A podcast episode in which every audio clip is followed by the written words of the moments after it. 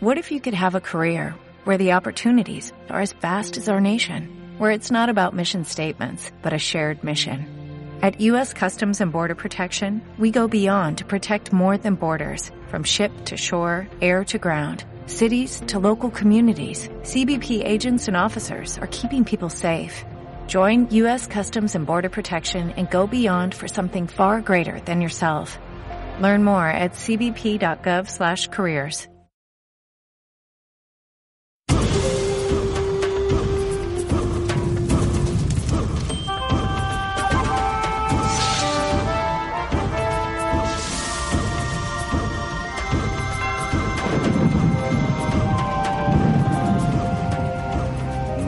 Misterios de la Antigüedad.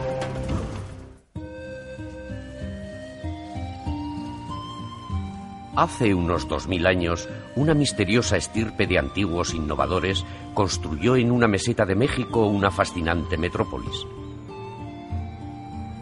Fue un innovador y valiente experimento, un excepcional esfuerzo por crear una dichosa y eterna utopía.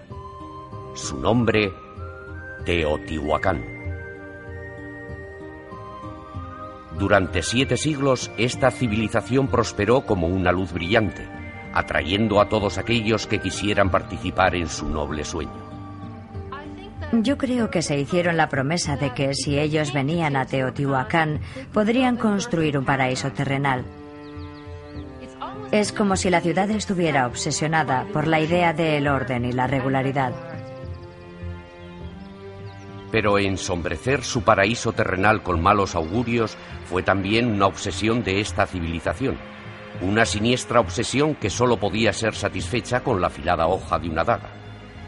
En Teotihuacán, aquellos que amaban la armonía también derramaban sangre humana. Despachaban a sus víctimas tan fácilmente como el que recoge una fruta. No se preocupaban por tu familia, tampoco de tu personalidad ni de cualquier otra cosa. Básicamente, en el momento en que te capturaban, te convertías simplemente en alimento para los dioses. 200 esqueletos humanos con las manos y pies atados representan el escalofriante testimonio de los rituales de sacrificio que una vez se practicaron aquí. Pero ¿quiénes eran esta civilización que al mismo tiempo que veneraba una vida tranquila estaba obsesionada por los rituales de sacrificio? Viajemos atrás en el tiempo para explorar en los misterios de la utopía perdida de las Américas. Teotihuacán.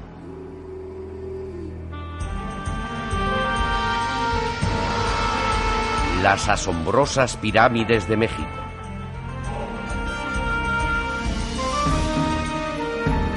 La ciudad de los dioses.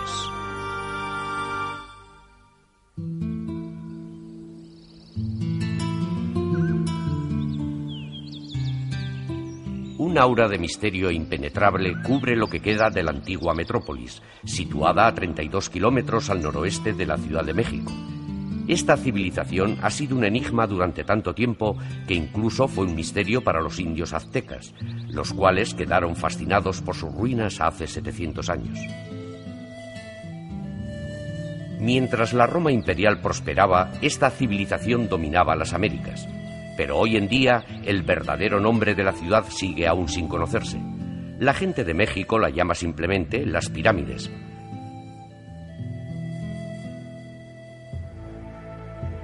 Sin embargo, los sabios la han bautizado con el nombre que le atribuyeron los aztecas, Teotihuacán, la morada de los dioses.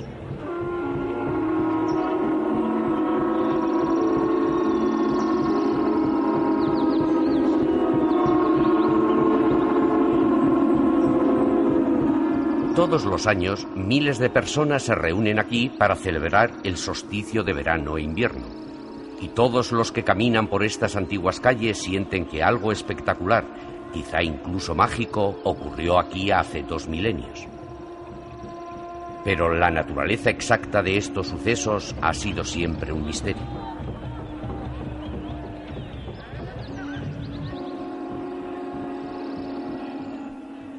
Los teotihuacanos eran una misteriosa civilización del antiguo México, y aunque construyeron la mayor ciudad en una de las más grandes civilizaciones de la antigua América, no sabemos realmente quiénes fueron, tampoco sabemos qué lengua hablaban ni a qué grupo étnico pertenecían.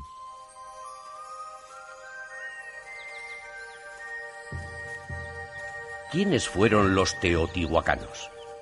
¿Es verdad, como algunos han propuesto, que esta ciudad fue una vez una magnífica utopía?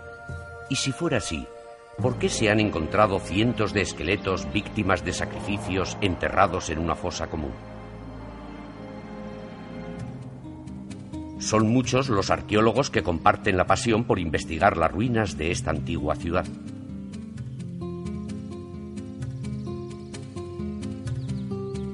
están buscando las respuestas a las preguntas que tanto han intrigado a los sabios desde la primera excavación realizada hace 75 años.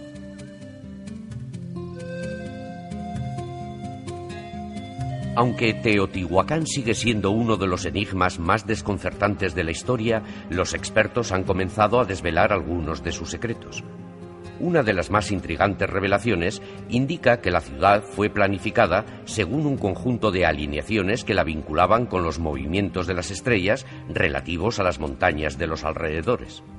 A algunos genios se les ocurrió diseñar esta ciudad según las alineaciones de las estrellas. Una vez elaborado el plan, durante los siguientes cientos de años lo llevaron a la práctica y surgió como un cristal desde el centro. Aunque Teotihuacán se extendía majestuosamente a lo largo de 8,5 kilómetros cuadrados, las estructuras más fascinantes se encontraban en el centro de la ciudad. La vía pública principal de la ciudad era la que los aztecas llamaban la Avenida de los Muertos. La llamaron así porque los aztecas creían que en las ruinas de los antiguos templos situados a lo largo de esta calle estaban las tumbas de los antiguos gobernantes de la ciudad. Probablemente hace dos mil años desfilaban a lo largo de esta avenida magníficas procesiones. Dominando majestuosamente Teotihuacán, la pirámide del Sol era el núcleo hipnotizador de la ciudad.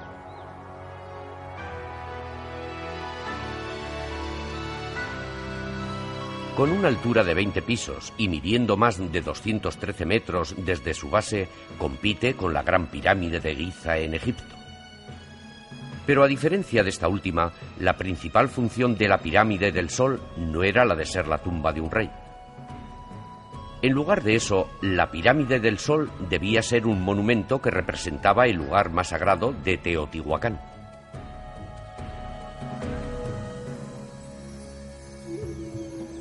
Justamente debajo de la pirámide hay una cueva misteriosa, la cual se extiende unos 100 metros desde su entrada, cerca de la base de la pirámide, hasta debajo del centro de la misma.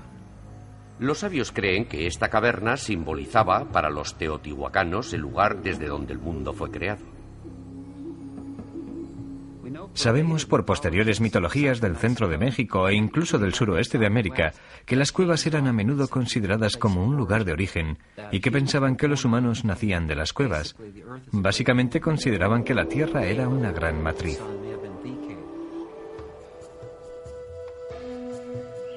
Mientras los habitantes de Teotihuacán ascendían por la Avenida de los Muertos, otra estructura monumental, la pirámide de la Luna, les impulsaba a seguir adelante.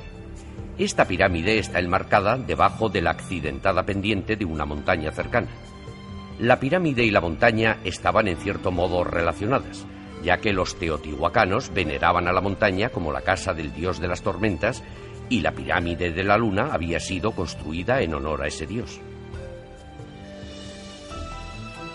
Desde todos sus niveles y bajo la luz de un moteado techo de estrellas, los sacerdotes de la ciudad observaban los movimientos de las estrellas en el cielo. ¿Es posible que los teotihuacanos miraran las estrellas para predecir su futuro?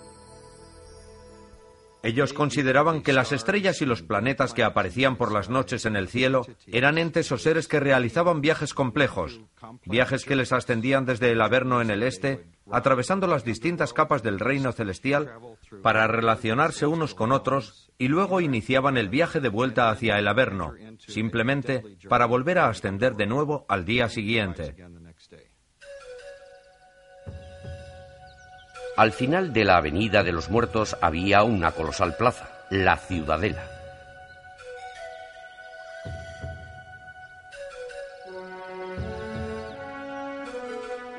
La Ciudadela era un edificio cívico y religioso que representaba el corazón físico y espiritual de la ciudad.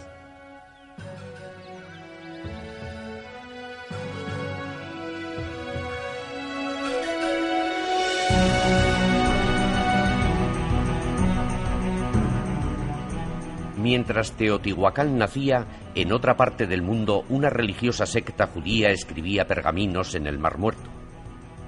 Los chinos desarrollaban un sólido tinte que mezclado con agua se convertía en tinta líquida. Tinta líquida. Y los egipcios organizaban servicios funerarios para perros, sugiriendo de este modo que estos animales domésticos ocupaban un importante lugar en la sociedad.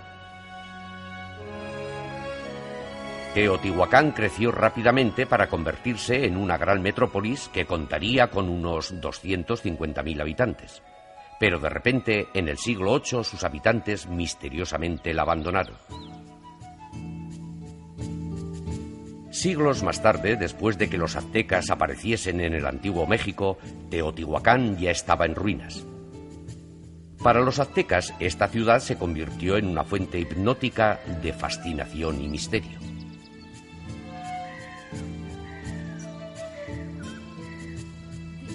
Desde luego, la obsesión que los aztecas tenían por Teotihuacán es comprensible. Estaban increíblemente maravillados por sus ruinas. Los aztecas pensaban que Teotihuacán era tan fascinante que no podía haber sido construida por el ser humano, sino que tenía que haber sido creada por los dioses. A principios del siglo XIV llegaron a Teotihuacán los primeros aztecas, los cuales quedaron perplejos por las ruinas de la ciudad. Pero ¿quiénes fueron los primeros que vivieron allí? ¿Y cómo construyeron su avanzada civilización? Cuando volvamos, una violenta erupción volcánica es la que decide el destino del lugar que llegaría a conocerse como Teotihuacán.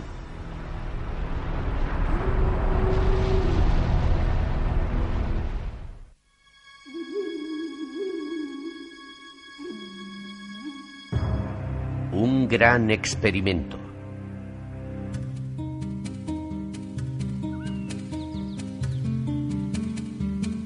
Hoy Teotihuacán yace tranquila. Sus majestuosas pirámides no son más que un ensombrecido reflejo de su grandeza anterior. Pero éstas perduran como monumento a una idea noble que tomó raíces precisamente aquí hace dos mil años. Algunos sabios creen que los que construyeron la ciudad hicieron un esfuerzo deliberado por crear una espléndida utopía. Y este atrevido experimento social no tiene ningún precedente en toda la historia de Mesoamérica. ¿Qué les condujo a los teotihuacanos a embarcarse en esta impresionante misión? La respuesta a esta pregunta quizá resida en otra importante ciudad situada a 37 kilómetros y medio de Teotihuacán. Se llamaba Cuicuilco. Tres siglos y medio antes de que naciera Teotihuacán, Cuicuilco dominaba la meseta central de México y era un importante centro religioso. Pero alrededor del año 50 a.C., esta ciudad fue destruida por una catástrofe. Una erupción volcánica engulló a la ciudad, destruyendo el templo monumental que era el símbolo de sus creencias. Los habitantes atemorizados abandonaron la ciudad y se dirigieron a regiones más seguras. Finalmente encontraron Teotihuacán. Pero el trauma que le supuso este gran desastre natural les atormentaría para siempre. La erupción volcánica causó un gran impacto psicológico a los habitantes de Cuicuilco. Y no solo por la cuestión práctica de tener que abandonar la ciudad, sino también porque no es muy corriente que un volcán cubra con lava el templo principal de una ciudad. Y este suceso hizo que la gente reevaluara su pacto con los dioses y quizá pensaron que lo que había ocurrido era por la ira de los dioses. Yo creo que se hicieron la promesa de que si venían a Teotihuacán podrían crear un paraíso terrenal, un armonioso nuevo mundo y un nuevo pacto con los dioses que asegurase que esa tragedia no volviera a ocurrir. Algunos sabios creen que los teotihuacanos decidieron crear una utopía con el fin de honrar a sus dioses.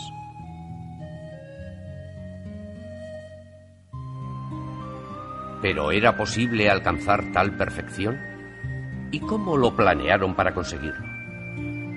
Su estrategia debía basarse en la idea de que las necesidades del grupo, en todos los casos, eran más importantes que las necesidades del individuo. Esta suposición ha sido interpretada por sabios a través del arte que dejaron de los teotihuacanos. Las pinturas parecen hacer hincapié en la importancia del grupo sobre el individuo, en la importancia del equilibrio, en la importancia de la comunidad. Yo creo que ese era uno de los puntos fuertes de este lugar. Los teotihuacanos tenían un culto especial a los guerreros o culto a los soldados, según el cual morirían por el beneficio común de la comunidad. Una total y desinteresada devoción por la comunidad lo cual muchas culturas consideraban como una noble e inalcanzable idea. Pero los teotihuacanos lo habían transformado en una realidad cotidiana. ¿Cuál era su secreto? De nuevo, el arte nos proporciona una pista vital. Sus pinturas reflejan el final de una antigua tradición de culto a los gobernadores durante siglos, rechazando la glorificación de estos. En lugar de gobernadores, tenemos representaciones de personajes que se parecen mucho más a un comité. Así que los gobernadores de Teotihuacán tenían un rol poco destacado, lo cual aseguraba que un individuo no estuviera por encima del resto. En cierto modo, esto es lo que ocurre en Estados Unidos. Somos una sociedad que no glorificamos a nuestros gobernantes, es decir, a nuestros presidentes.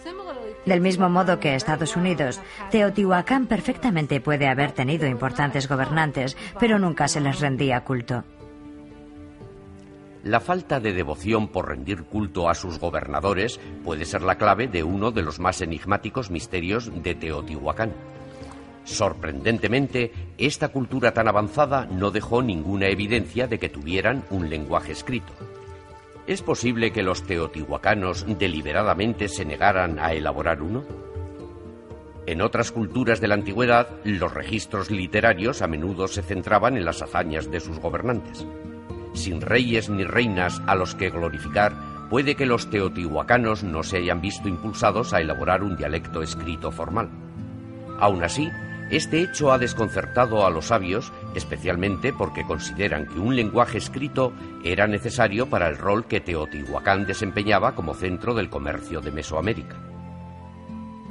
Los teotihuacanos comerciaban con los mayas y por lo tanto conocían este sistema de escritura, pero aún así debieron rechazar activamente su utilización, pensando útil que sería un sistema de escritura si básicamente todo lo que queréis hacer es seguir en el comercio. Algunos sabios sugieren que los teotihuacanos rechazaban un lenguaje escrito porque querían diferenciarse de sus vecinos, los cuales registraban las vidas de sus líderes por escrito.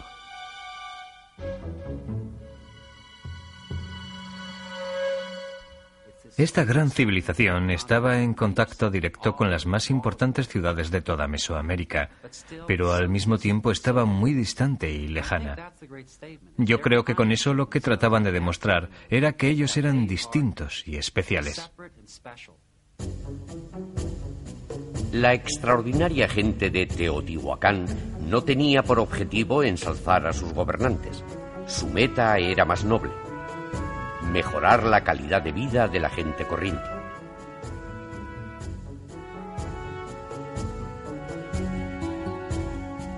Una prueba de esto podemos encontrarla en la gran red de viviendas que existía en la ciudad.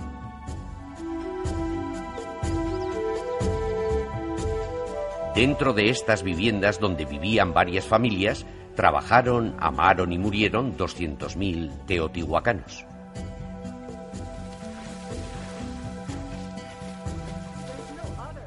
No hay ninguna otra cultura de Mesoamérica que gastara tanto tiempo, energía y trabajo para construir casas a los ciudadanos medios.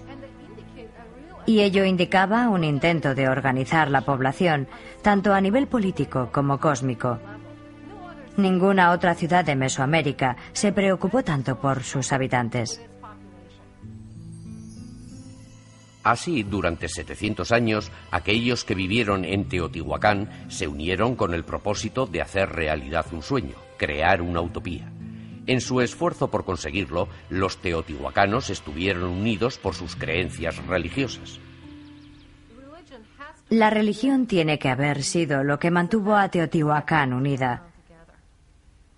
Y esto lo deducimos no solo por el enorme tamaño de sus templos principales, sino también por el hecho de que la actividad religiosa estaba asociada con todo el mundo y a todos los niveles. Los teotihuacanos construyeron su paraíso terrenal para ahuyentar así la ira de sus dioses. Pero para complacer a sus dioses tenían que darles incluso más. En algunos casos se ofrecían a sí mismos como alimento para los dioses.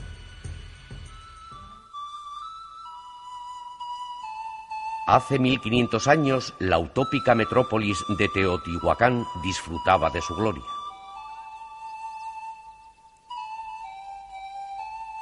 La gente que caminaba por estas calles se acogía a una vida en la cual el bienestar común era primordial y en donde la armonía y la tranquilidad reinaban. En 1983, los arqueólogos hicieron un escalofriante descubrimiento en la majestuosa estructura conocida como la pirámide de la serpiente con plumas. Lo que allí encontraron redefiniría la percepción que teníamos de esta antigua sociedad.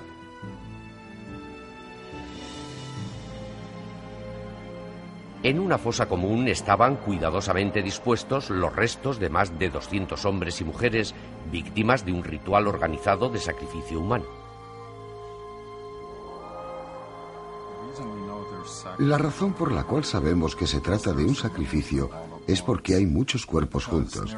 Además, casi todos los cuerpos tienen atadas las manos en la espalda.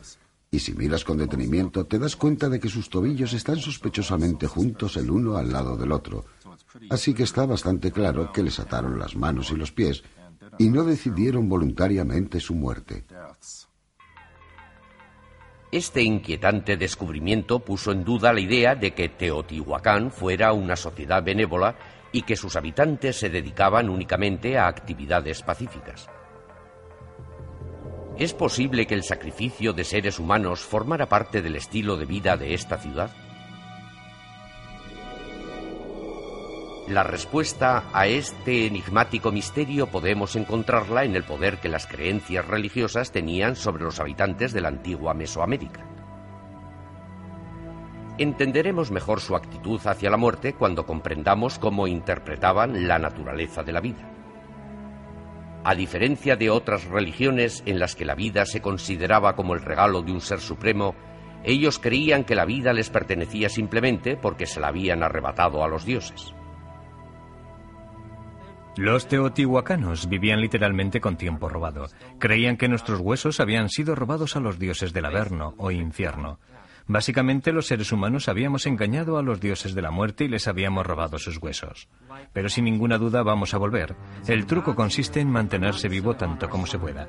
Por ello, para sobrevivir tenemos que encontrar formas de contentar a los dioses. Para los teotihuacanos, el método más efectivo de apaciguar a sus dioses puede que fuera devolverles los huesos que les habían sido arrebatados. Así, la muerte de una minoría privilegiada de seres humanos podía asegurar la vida para el resto de la comunidad.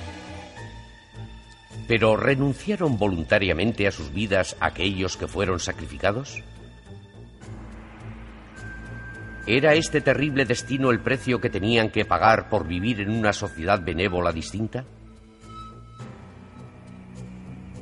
Algunos sabios creen que los líderes de Teotihuacán no exigían ese precio a sus propios ciudadanos, sino que sacrificaban a forasteros. En las cruzadas religiosas, los guerreros teotihuacanos se aventuraban en la búsqueda de víctimas procedentes de los poblados vecinos, a las cuales sacrificarían. Buscando una orientación divina, miraban al cielo y regulaban las cruzadas en busca de víctimas según el movimiento de las estrellas. Creemos que practicaban la guerra sagrada y los rituales de sacrificio basándose en los movimientos del planeta Venus. Curiosamente, a esas guerras las llamamos guerras de estrella. Imaginamos que sus astrónomos sacerdotes observaban el cielo para ver si ese planeta aparecía o no ese día. Tal vez si lo veían, eso les anunciaba que era el momento de que partiera una cruzada para conseguir cautivos a los que posteriormente sacrificarían. Los teotihuacanos pintaban el ritual del sacrificio en murales llenos de color, pero las escenas del sacrificio propiamente dicho no las representaban, solamente sus consecuencias. Los sabios están perplejos en cuanto al porqué de esto.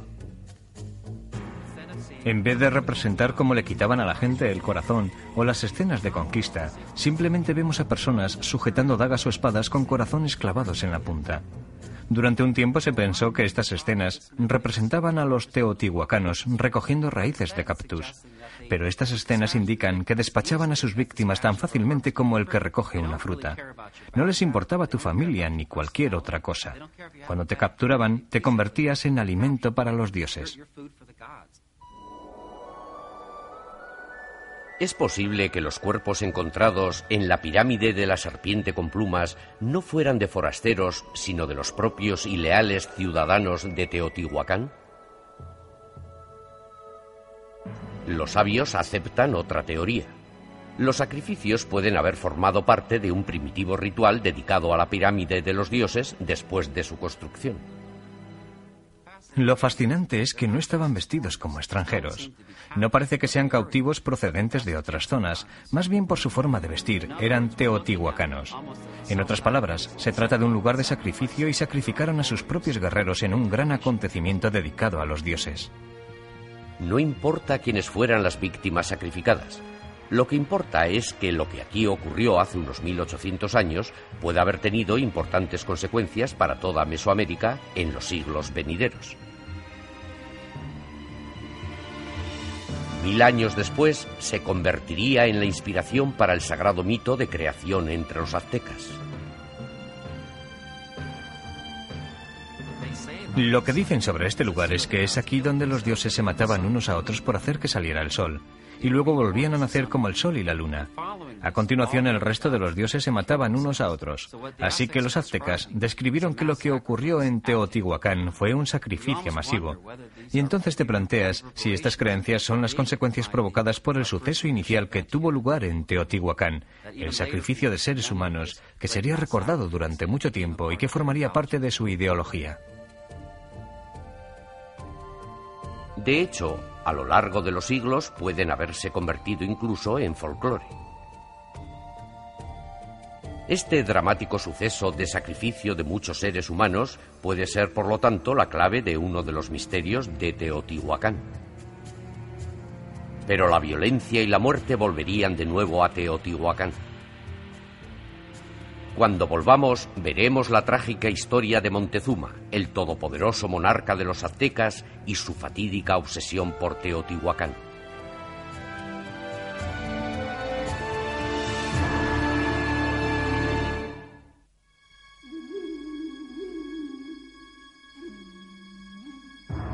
Una trágica obsesión.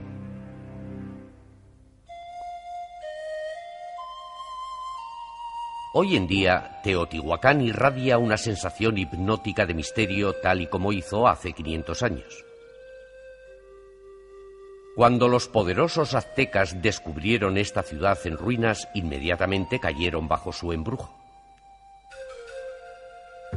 Pero entre todos los aztecas ninguno estaba tan fascinado por la ciudad como su emperador supremo llamado Montezuma. Al final, su gran obsesión por descubrir el secreto de Teotihuacán le llevaría a cometer uno de los errores más trágicos de la historia. Según la leyenda, cada 20 días Montezuma caminaba durante 32 arduos kilómetros desde su capital imperial hasta Teotihuacán. Al igual que todos los aztecas, Montezuma veneraba las ruinas como la morada de los dioses. Como una forma de súplica a los dioses, Montezuma llevaría a cabo rituales de sacrificio humano. Pero ¿qué le impulsó a Montezuma a ir de peregrinación? ¿Es posible que fuera porque quería resolver los misterios de la ciudad? Únicamente los dioses podían responderle a esas preguntas que tanto le atormentaban. Un dios en particular se apoderaría de su cuerpo con un trance casi hipnótico. El nombre de este dios era Quetzalcoatl. Según la leyenda, Quetzalcoatl descendió a la tierra con forma humana hace mucho tiempo. Él era el dios de la cultura y el conocimiento y enseñó a la gente técnicas y oficios para mejorar sus vidas. Pero después de 20 años fue traicionado por sus hermanos los dioses, los cuales le obligaron a abandonar México.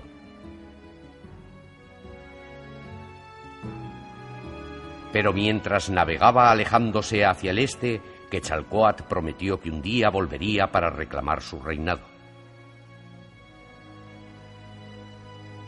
Un sacerdote azteca estimó que Quetzalcoatl aparecería de nuevo en 1519, y precisamente en ese año una misteriosa figura se acercaba por el mar desde el horizonte. Esta es quizá la más insólita coincidencia de toda la historia ya que un aventurero español, Hernán Cortés, llegó al Nuevo Mundo en la misma fecha en que se había predecido la llegada de Quetzalcoatl. Cortés y sus hombres venían navegando desde el este, tal y como decía la profecía. Muy interesante. Y esta era una de las razones por las cuales el emperador Montezuma estaba tan ambivalente e indeciso cuando conoció a Cortés. Indeciso por no saber si realmente acababa de conocer a un dios o no. Cuando Montezuma puso sus ojos en Cortés, se quedó asombrado. Cortés se ajustaba a la descripción de Quetzalcoatl en todos los sentidos. Piel blanca, una barba negra, vestido elegantemente. Para el asombrado Montezuma, la antigua profecía de Quetzalcoatl se estaba por fin revelando en la forma de su más legendaria divinidad. En cambio, Cortés consideraba a Montezuma como la llave a otro misterio uno que consumía su imaginación. Cortés se había aventurado en el Nuevo Mundo principalmente para buscar el Dorado, una legendaria ciudad construida totalmente con oro. Y Cortés no pudo ocultar al emperador azteca su búsqueda.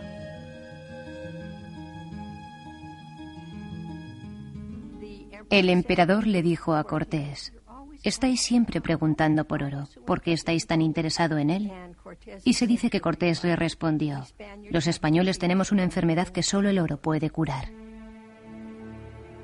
La obsesión de Cortés por el oro fue la primera pista que le hizo pensar a Montezuma que él no era Quetzalcoatl. En los días que siguieron, su apasionada admiración por Cortés pasó a convertirse en desconfianza. Sin darse cuenta, los aztecas y españoles se habían encaminado hacia un desastroso enfrentamiento. Cuando los españoles y aztecas se conocieron, se desencadenó algo que era similar a lo que denominamos una guerra de mundos. Aquí estaban dos culturas, de igual sofisticación que desconocían su existencia mutua. En un acto descarado que enfureció a los 250.000 aztecas de la ciudad, Cortés y sus hombres repentinamente tomaron a Montezuma como rehén. Para apaciguar al pueblo enfurecido, Cortés dejó que Montezuma siguiera dirigiendo a sus súbditos. Lo que ocurrió posteriormente sigue siendo hoy día un misterio. Pero los sabios están de acuerdo en que Montezuma resultó ser la primera víctima de este trágico conflicto.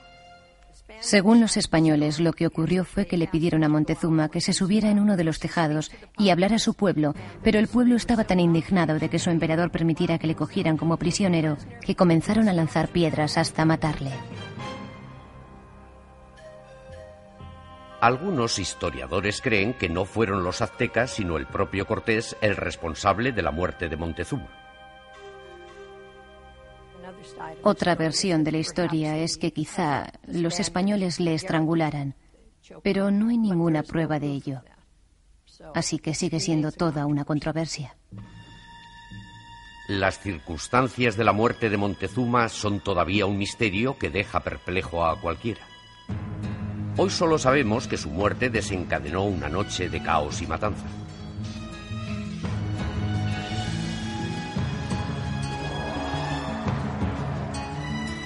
Con la confusión, Cortés y la mitad de sus hombres consiguieron escaparse de la capital azteca. Pero todavía tendrían que enfrentarse a otra batalla que cambiaría el curso de la guerra. El destino quiso que la batalla tuviera lugar en la pirámide del Sol. Allí, Cortés y sus hombres se horrorizaron al descubrir que les habían tendido una trampa. Allí estaban guerreros enmascarados de Tenochtitlán y de una ciudad vecina, Texcoco, esperándoles, y esto fue prácticamente saliendo de Teotihuacán.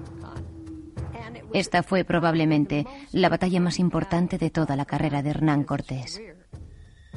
Como eran superados en número, Cortés examinó el campo de batalla e identificó al comandante de los aztecas por su imponente pluma y por el blasón de plata que llevaba en la espalda. En un acto de desesperación se lanzaron sobre él y le arrancaron el simbólico emblema que llevaba. Una vez que el emblema cambió de manos, de las del líder azteca a las de los españoles, fue como si los dioses hubieran decidido ya que los aztecas eran personas muy fatalistas. Y según la leyenda, la trayectoria de la batalla cambió totalmente. La lucha duró un día más. Finalmente Cortés consiguió el apoyo de las tribus enemigas de los aztecas y destruyó la civilización de estos. Un poderoso gobernador, un misterio sagrado y la caída de todo un imperio. La atracción hipnotizadora de Teotihuacán había alterado el curso de la historia. Muchas de las personas que actualmente siguen visitando este lugar están hechizadas por el mismo aura que una vez cautivó a Montezuma, aunque pocas de estas personas creen que Teotihuacán fuera una ciudad de dioses, como así lo creía Montezuma, pero sienten que algo increíble tuvo que ocurrir aquí hace ya mucho tiempo. En el siglo VIII de este paraíso utópico misteriosamente desapareció. ¿Por qué? ¿Qué la destruyó? Cuando volvamos, veremos cómo la gente de Teotihuacán quebrantó uno de los sagrados mandamientos de los dioses y provocaron la ira de estos.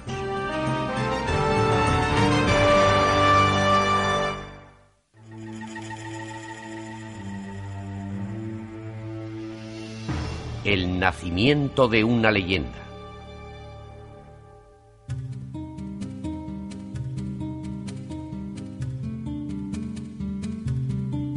Durante siete siglos, Teotihuacán reinó como la ciudad más poderosa del hemisferio occidental. Pero de repente, en el año 750, los habitantes de Teotihuacán abandonaron misteriosamente esta utopía que tanto amaban. ¿Por qué? Muchos sabios creen que de alguna forma esta ciudad experimental no funcionó.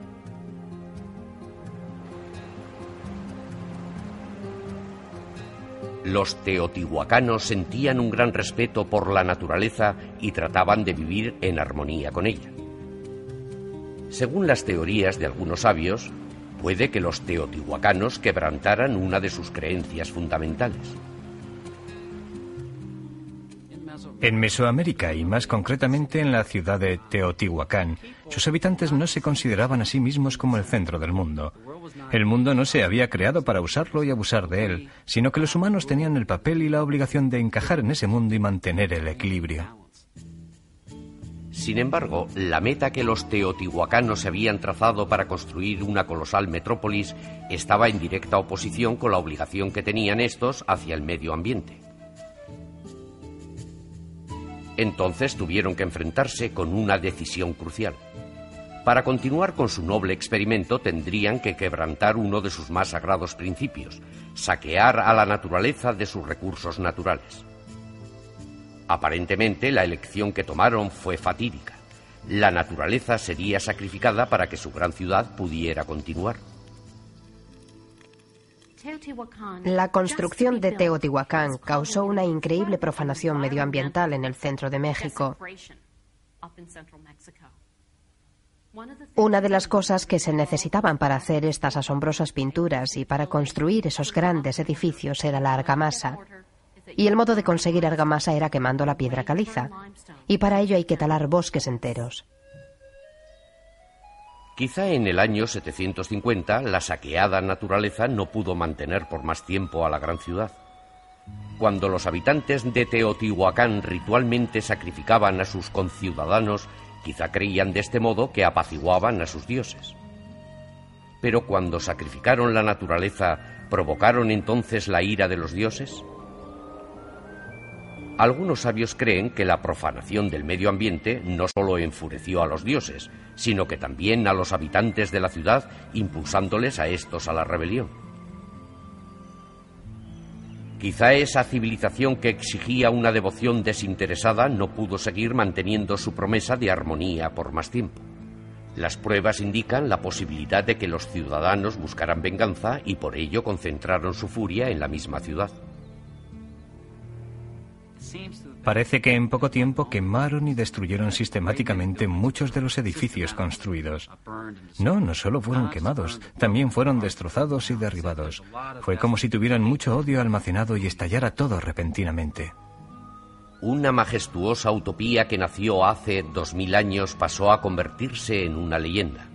Hoy los sabios están ansiosos por recordarnos que el fracaso catastrófico de esta utopía no debería ensombrecer los siglos de gloria que disfrutó. Me gustaría agregar algo, diciendo que Teotihuacán duró alrededor de 600 o 700 años. Y hasta ahora, los Estados Unidos llevan poco más de 200 años. Veamos qué ocurre en el año 2500. Quizás deberíamos plantear la pregunta al revés y preguntarnos por qué Teotihuacán duró tanto.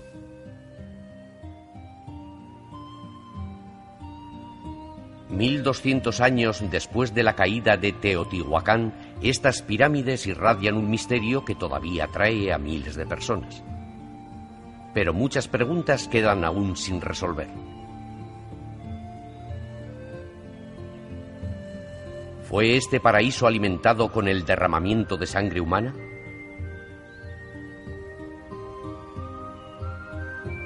¿Cuál era el significado de las 200 víctimas humanas sacrificadas?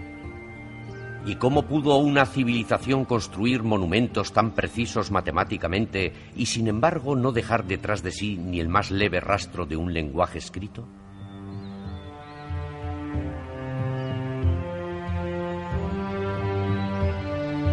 Los descendientes de los teotihuacanos que habitan en las regiones montañosas del centro de México sienten una profunda conexión con este lugar. Quizás sientan que la semilla de los genios que una vez floreció allí todavía permanece con ellos.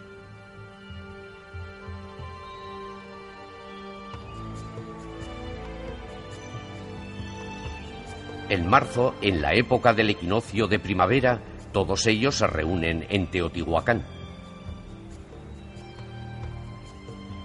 Este es un período de armonía entre la ciudad y el cosmos con el cual está alineado.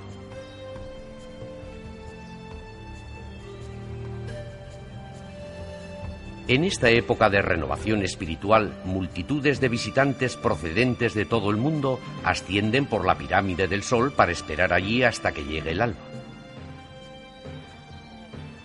Viendo otra vez aquí a nuestros antepasados. Es este el sentimiento, el sentir de, de, la gente que vivió en esa época y lo grandioso, ¿no? De, de las pirámides, de todo lo que construyeron con, con el material que tenían. Es increíble, ¿no? Que las piedras y los templos hablan y están hablando ahora, porque la ciencia está comprobando todo lo que ya sabían nuestros abuelos hace 4.000, 5.000 años. yo creo que la gente de México cuando tiene problemas, o tiene crisis, busca en sus raíces la respuesta. Estos lugares no están muertos, están vivos, forman parte de nuestra identidad, son parte de nuestra presencia, son parte de nuestra dignidad, son parte de nuestro orgullo, son parte de nuestros valores.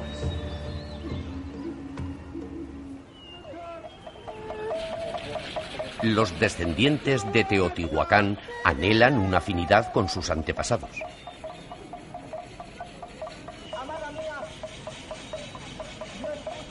Para muchos, los secretos de sus antepasados pueden tener la llave de su propio destino.